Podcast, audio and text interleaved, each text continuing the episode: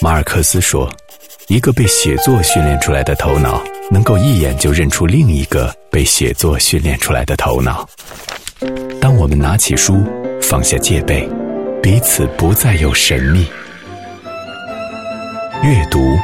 听见一种声音。私家车九八六，每周六晚九点，有声杂志。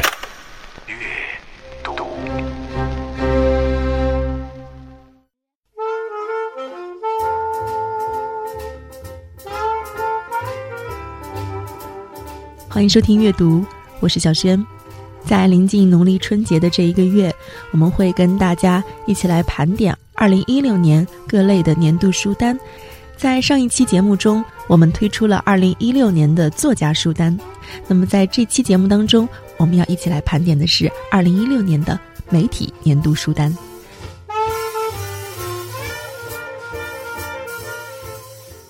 过去的二零一六年，无论对于传统媒体也好，书籍出版也罢，都绕不开两个关键词，那就是时代的变化和技术的更迭。二零零六年我们读博客，二零一零年我们读微博，二零一三年我们读微信，到了二零一六年我们听书、视频、直播。那我们究竟读了什么呢？这么多的阅读方式，这么多的书，面对那么多的阅读选择。读者、出版社、书店或是书评媒介，仿佛都在阅读趣味和商业营销中做着一种选择。我们希望在喧嚣的现实环境中，还能够在一本本书里保持一个理性思考的距离和空间。所以在这期节目当中，我要向大家推荐二零一六年的媒体书单。这些书或许没有那么的畅销，而这些作家也并不是大家所追捧的畅销书作家。我希望在这份书单当中分享一种迟缓且安静的、带着私人体悟的问题意识，建立这样一种阅读的体验，它能够使人发现未知，并与他们高兴的重逢。阅读年终策划，二零一六媒体的年度书单，推荐《艺术的逃难》。艺术从来不是坦途。而艺术家的艺术生涯，也是如此。这本书《艺术的逃难》，它的写作者是澳大利亚学者白杰明。这本书曾经获得过列文森中国研究书籍奖。它是一本人物传记，在二零一五年末，它被翻译出版。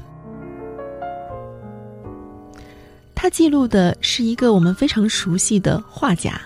姑且可以这么说吧，因为这确实是我们最熟知他的身份。他的名字叫丰子恺。但人们最熟知的丰子恺，其实远不止画家一个面相。在二零一六年末，五十卷的丰子恺全集和十卷的丰子恺译作分别出版，让我们看到了这位画家身上的文学性和艺术性。丰子恺确实是二十世纪动乱的中国最坚毅、最笃定的文艺大师，在洪涛汹涌中默默地承受着时代的灾难，从来不彷徨和呐喊。不尖刻，在无声中批驳喧嚣的俗世。他通过绘画和文学创作和翻译，深潜于人类的心灵，揭发了生命的无常和可贵。正如这位澳大利亚学者所说的那样，丰子恺最大的成就，或许是在二十世纪变化无常的政治中，保持了一种自由自在的精神。当许多人在艺术创作和政治活动之间进行痛苦的选择的时候，他没有完全被现实所击溃，也不为历史所出卖。艺术从来不是坦途，或许艺术家也当如此。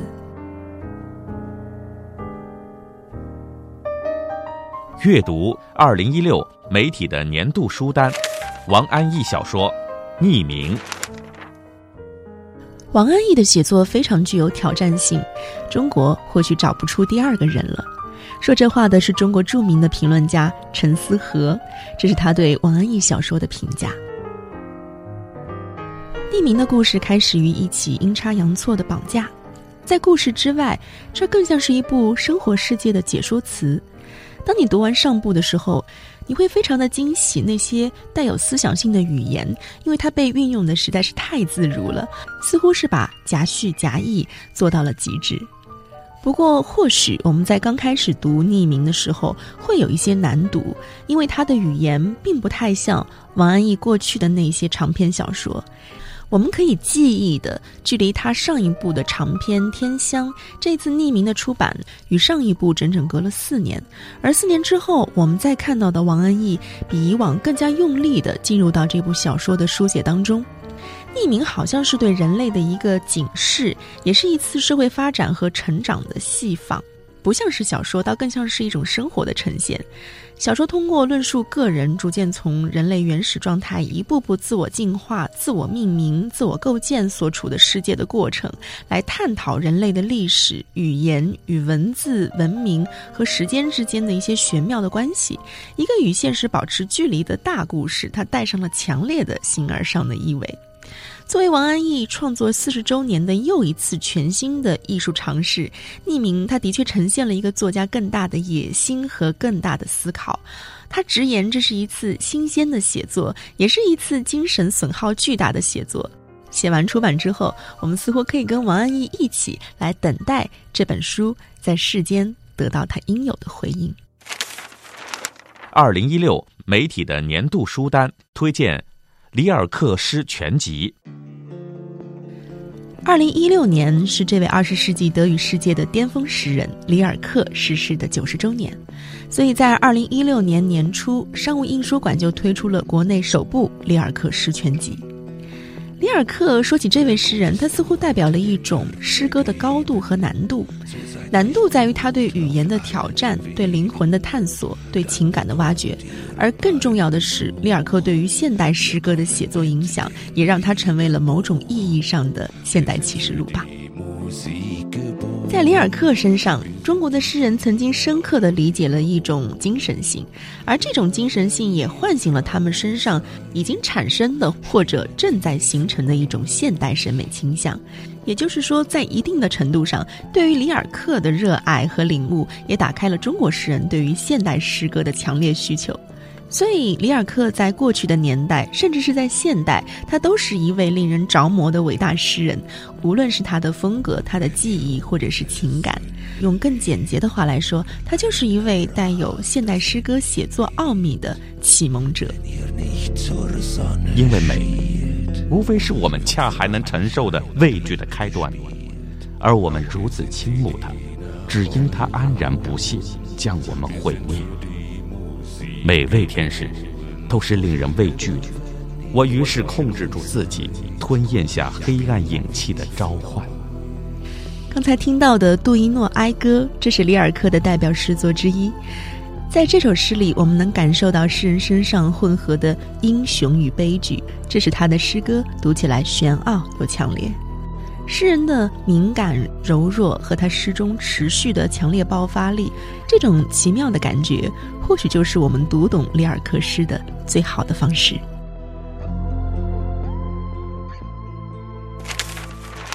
二零一六媒体的年度书单推荐：过日子，农民的生活伦理。如果说享受代表神圣，那么对于节俭的关中人来说，一定有更为神圣的东西让他们孜孜以求，从而淡化美食的诱惑力，使其长时间可以忍受低水平的生活。这种神圣之物就是家庭，就是下一代的生活，这才是关中人的宗教，是他们神圣感的源泉。这句话取自这一本《过日子：农民的生活理论》，生活不在远方，就在此处。就在此刻，过日子三个字对于中国普通的农民来说是最常用的，所以青年学者陈辉所著的这一本书《过日子：农民的生活理论》，就平静而真诚地描述了近百年来，尤其是改革开放至今，陕西关中的黄岩村，他们老中青三代柴米油盐、恩恩爱爱、酸甜苦辣、喜怒哀乐与悲欢离合的平常人生。好好过日子，过上好日子，这是中国人的基本生活理想。他们用这一句大俗话，表达着为何活以及如何活这个被古今中外哲学家阐释了千年的命题。辛苦经营不是为了灵魂的救赎，也不是为了来生有幸，而只是为了今生今世。我们通过这本书得以有机会去倾听关于中国农村的故事，他们有着最质朴的生活智慧与伦理认同，并在最低限度上充满活力地构建并捍卫着一种属于生活的尊严。诗人穆旦看完这本书的时候就说：“我这才知道，我们全部的努力不过是为了完成最普通的生活。事实上，广义的文化就是从一个社会过日子的方法而开始的。”只有当我们对普通生活怀有温暖的敬意的时候，我们才能够真正的凝视生活的本身，来接受它的完美或者是不完美。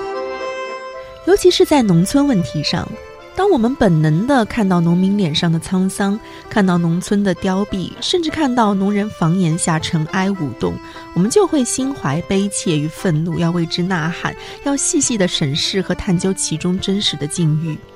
但是在社会的历史发展过程当中，有一些东西正在被建立，当然也有一些东西已然被损坏。只有正在亲身经历的人们，才能找到最适合的语言来照亮这些真实的存在。无论是社会学的分析术语，还是公共批评的权力论调，或者是缠绵乡愁的记忆文字，都是无法抵达的。所以我们需要一种真实的声音。在这本书里，我们听到了关于农村的一种声音，它由一位年轻的学者记录。但我们知道，这些属于农民的生活理论，真正的来自农民自身，由他们自己讲述。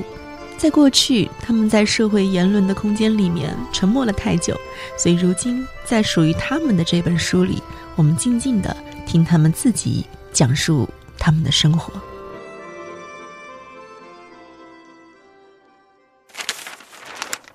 阅读年终策划二零一六媒体的年度书单，帕默克，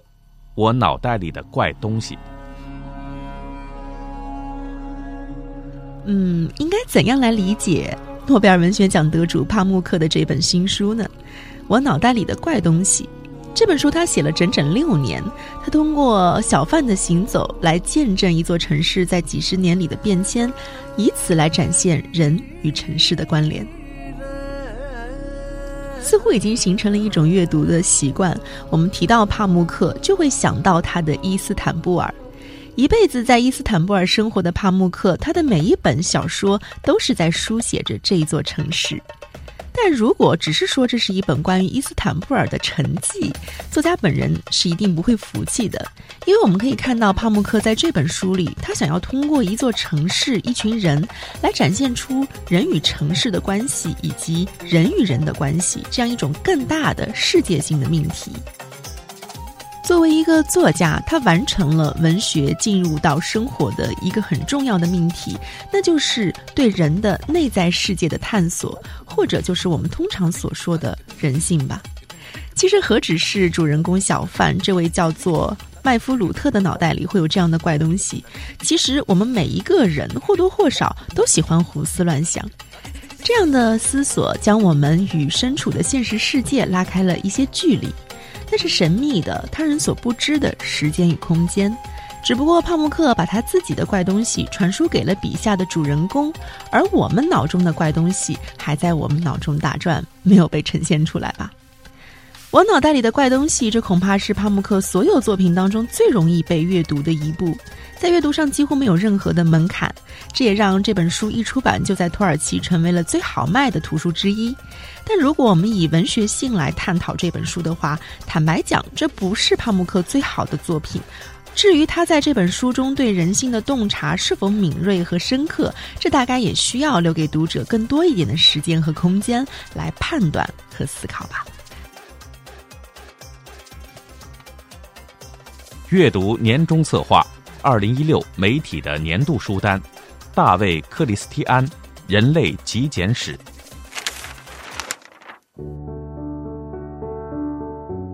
被比尔盖茨称为是世界上最强大的人和我最崇拜的老师的大卫克里斯蒂安，在这部极简人类史当中，从宇宙大爆炸到二十一世纪，他用一种超凡的视野，让我们认清了人类世界。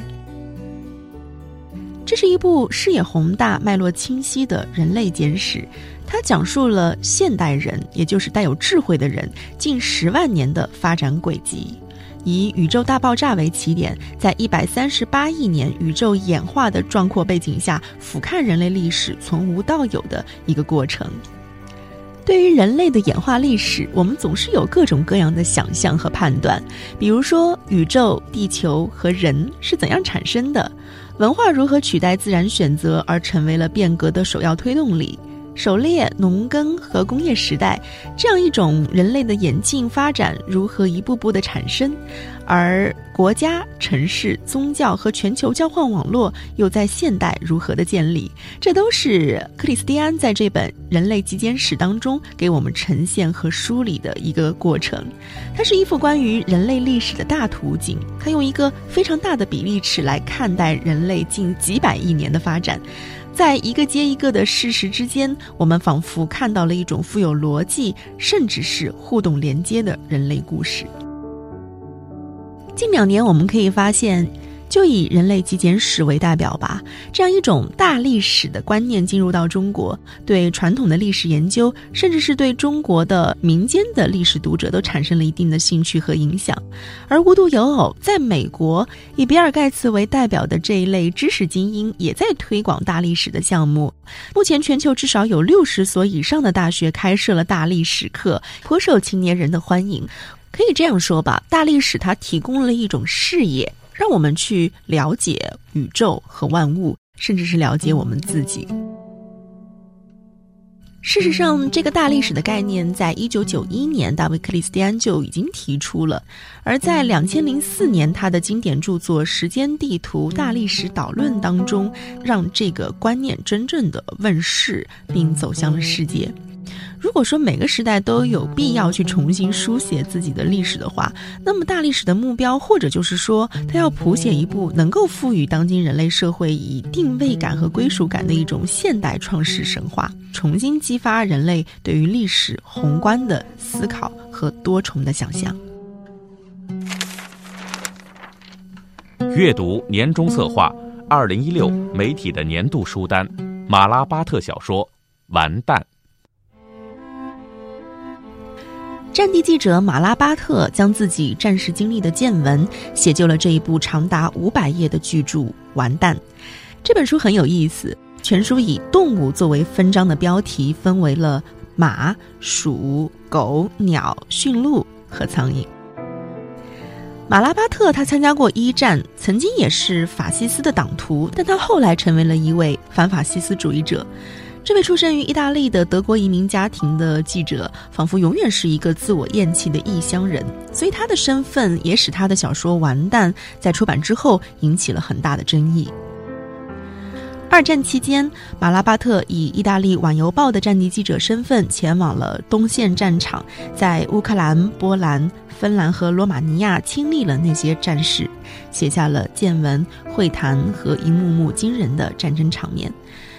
完蛋之于苏德战争，就像一部现代启示录之于越南战争一样，战争是这本书客观的风景，像目击者回首往事，它非常真实的再现了战争的全部场景。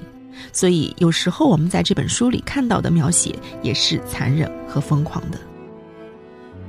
为什么这本书的出版会引起如此大的争议呢？因为在马拉巴特的笔下，它呈现的是纳粹的暴行。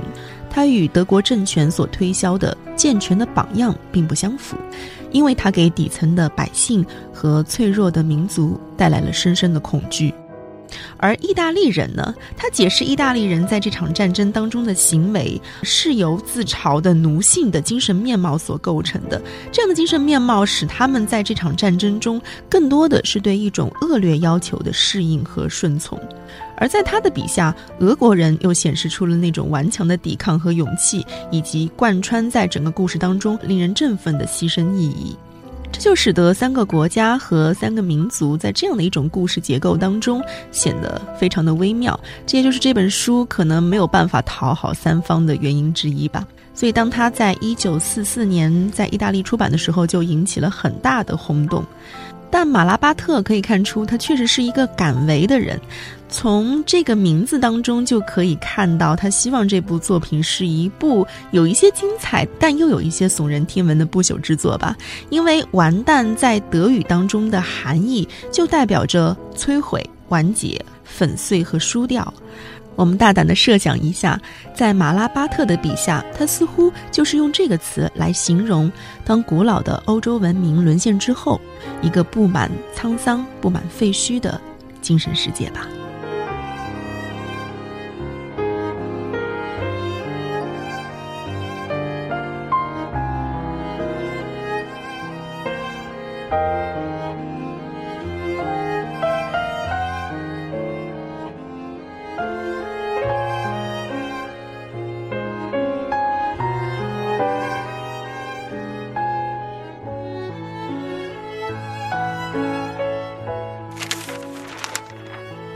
好，感谢收听本期的阅读。下周我们将带大家继续来盘点二零一六年的年度书单。下周见。